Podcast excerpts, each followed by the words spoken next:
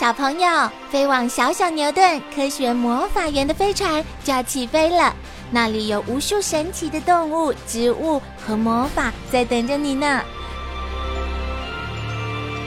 小朋友也可以请爸爸妈妈下载小牛顿 APP，到手机或平板上看好多有趣的动画电影哦。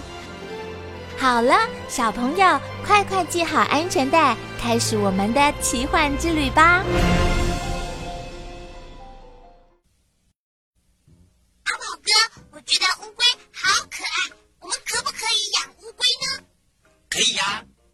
首先，我们要挑选眼睛明亮。活泼、喜欢爬动的乌龟，这表示它的身体很健康。我们怎么抓它呢？抓乌龟的方式有两种，你可以抓住乌龟的背甲，也可以用手掌从乌龟的腹下把它抬起来。乌龟吃什么呢？乌龟是杂食性动物，除了吃鱼饲料以外，每隔一两天最好再喂它吃其他的东西。像是小鱼啦、猪肉、青菜、虾、水果、猪肝剁碎了，再用小夹子喂给乌龟吃。乌龟要不要洗澡啊？要啊，每隔两个礼拜到了三个礼拜，我们就用牙刷替乌龟洗个澡。如果发现乌龟不想吃东西，可以在水里滴几滴维他命 E。让它恢复体力。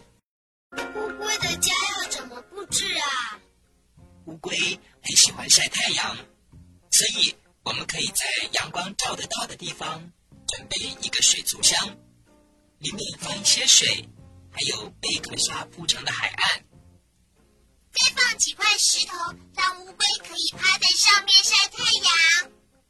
另外，最好准备一个自动调温装置和温度计。插在水里，维持水温在摄氏二十五度到三十度之间，七到十天换一次水，让水保持干净。